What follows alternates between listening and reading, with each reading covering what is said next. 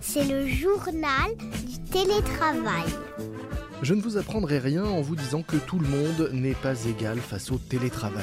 Et que si pour certains, télétravailler est synonyme d'autonomie, de liberté et de meilleur équilibre de vie, eh bien pour d'autres, l'isolement induit par le travail à domicile peut être source de mal-être, ou pire.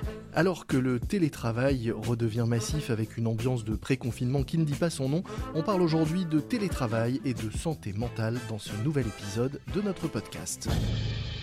On parle aujourd'hui de télétravail et de santé mentale dans cet épisode de notre podcast avec Julia Nelbiz, la CEO, fondatrice de TIL, une appli qui aide les entreprises à prendre soin de leurs salariés et de leur santé. Bonjour. Bonjour, enchanté. Première question, vous-même, comment allez-vous en, cette période un peu bizarre et particulière? Écoutez, ça va très bien, aussi parce que effectivement, je fais une priorité de prendre soin de ma santé mentale au quotidien, mais c'est vrai que c'est important de le noter, c'est une, une période qui est compliquée, collectivement et individuellement.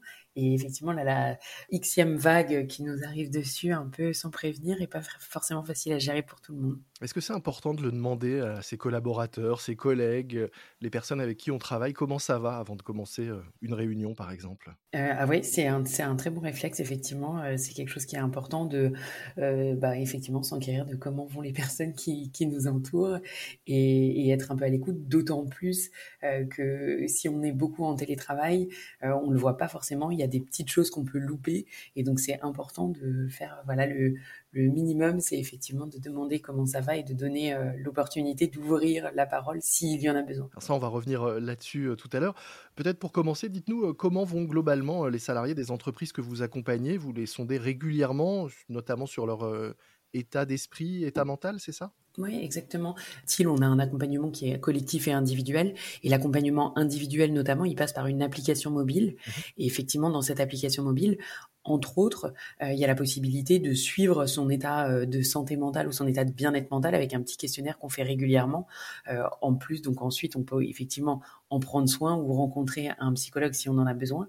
Et avec cet indice de santé mentale, on se rend compte effectivement que il y a voilà il y a certaines constantes qui peuvent un peu se dégrader notamment la qualité du sommeil le stress aussi la fatigue et c'est vrai que c'est assez caractéristique de cette période mmh en particulier euh, en particulier de celle que nous vivons en ce moment. Quels sont selon vous justement les, risques en ce moment et notamment les risques du télétravail en, termes de santé mentale? Il y a plusieurs risques et notamment en termes de santé mentale.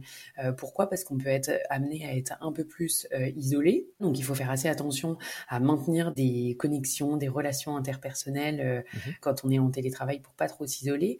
Et aussi un autre aspect qu'on voit beaucoup et en discutant avec nos clients, dirigeants d'entreprise ou avec les collaborateurs c'est qu'il y a un risque d'érosion, je dirais, de la frontière entre le pro et le perso qui est beaucoup plus forte en télétravail. Donc les télétravailleurs ont plus de mal à couper, ont plus de mal à déconnecter aussi. Et donc c'est assez difficile à gérer quand on se met pas des barrières assez euh, délimitées de gérer cette porosité entre la sphère du travail et la sphère personnelle. Et ça, c'est à chacun de mettre ses barrières ou c'est aussi euh, le rôle et la responsabilité de, l'entreprise et de l'encadrement? C'est les deux. Nous, on voit, on a mmh euh, beaucoup de clients qui invitent les collaborateurs et qui le font aussi en montrant l'exemple à déconnecter en dehors de certaines plages de travail, à faire des pauses aussi. Mais il y a une grande responsabilité qui est aussi individuelle, qui est de se dire, mhm. ah, voilà, je me ménage 5, euh, 7 minutes par jour pour prendre soin de ma santé mentale en faisant des pauses, en faisant de la méditation, en prenant le temps de s'arrêter, de reprendre du recul, par exemple. Et ça passe aussi par le fait de, euh, voilà, fermer son ordinateur à un moment, pas le laisser ouvert toute la soirée, par exemple, mhm. de prendre un peu ces bons réflexes. Nous, on dit souvent chez TIL que quand il s'agit de la santé physique, on les adopte pas toujours, mais au moins on connaît quels sont les bons réflexes. C'est-à-dire que on, sait globalement qu'il faut manger des fruits et légumes euh, tous les jours, qu'il faut faire un peu d'activité euh, physique ou sportive, mhm. voilà, qu'il faut se brosser les dents, même c'est un peu trivial, mais qu'il faut se brosser les dents tous les jours, plusieurs fois par jour.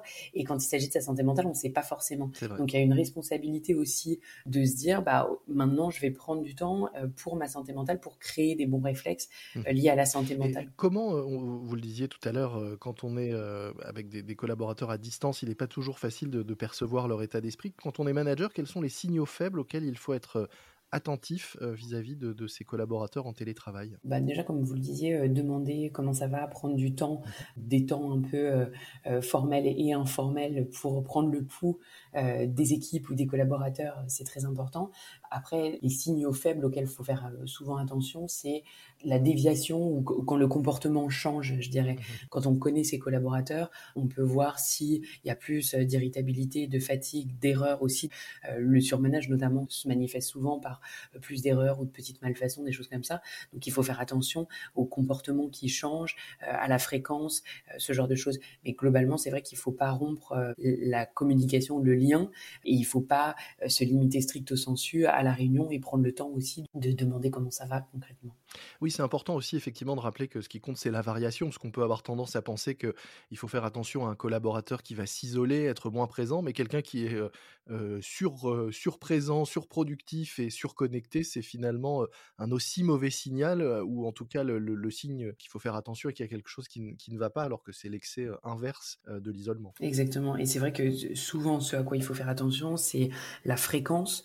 Donc s'il y a quelque chose qui se reproduit de façon, voilà, un, un épisode isolé, c'est pas très inquiétant, mais il faut faire attention à la fréquence, à l'intensité. Donc, si vous voyez quelqu'un qui, euh, une fois, a un emportement très fort, c'est peut-être pas très grave, mais si cette intensité peut monter, par exemple, ou pareil pour avec soi-même d'ailleurs, parce que ce que je vous dis, c'est aussi valable pour soi-même. Ce qu'il faut regarder, c'est moins si on a une insomnie un soir, par exemple, pas forcément très grave. On a le droit d'être un peu stressé, préoccupé ou pour X raisons de mal dormir. Ce à quoi il faut faire attention, c'est vraiment la fréquence, l'intensité et l'évolution par rapport au comportement ou euh, aux constantes, je dirais, euh, normales de la vie quotidienne. Vous disiez euh, faire attention aux autres et à soi. Le, sujet de la santé mentale des dirigeants est aussi important? Ah oui, alors tout à fait. Je dirais que c'est peut-être quelque chose qui est en train de changer aussi. Mmh Globalement, il y a quand même une prise de conscience.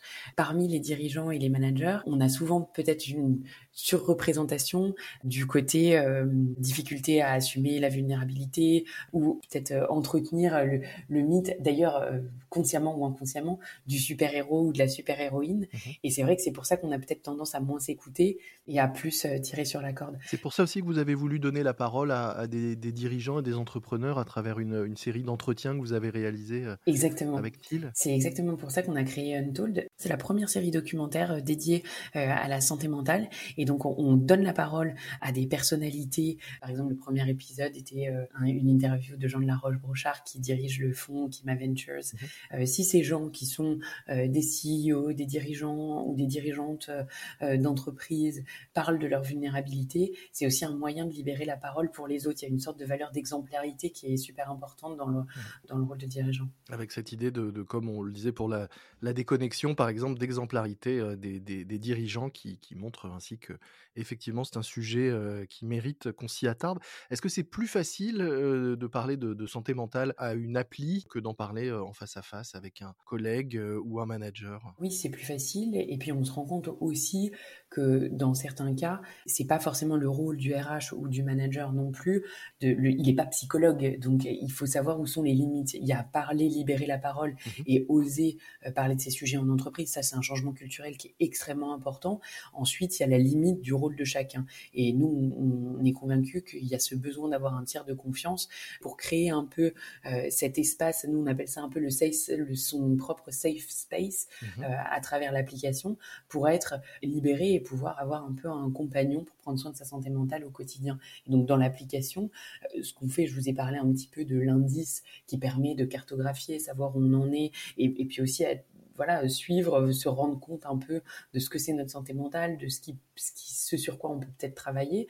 Mais ensuite, c'est surtout un programme personnalisé euh, de vidéos et d'activités mmh dont l'efficacité est scientifiquement prouvée et qui permettent de travailler sur certains points de sa santé mentale et enfin, évidemment, de rencontrer un psychologue si on en a besoin. Qui sont aujourd'hui euh, vos, clients? Est-ce qu'il y a des secteurs plus représentés que d'autres, ce qui voudrait dire qu'ils sont soit euh, plus à l'écoute des problèmes de leurs salariés ou qui sont confrontés à plus de problèmes de, santé mentale euh, au sein de leurs effectifs on a des clients qui sont très différents Mhm. et ça s'explique parce que c'est un sujet aussi qui touche tout le monde et qu'en fait quand on est capable d'avoir une approche qui soit personnalisée au niveau de l'individu et sur mesure au niveau de l'entreprise, on peut s'adapter à différentes problématiques et c'est exactement ce qu'on fait avec TIL.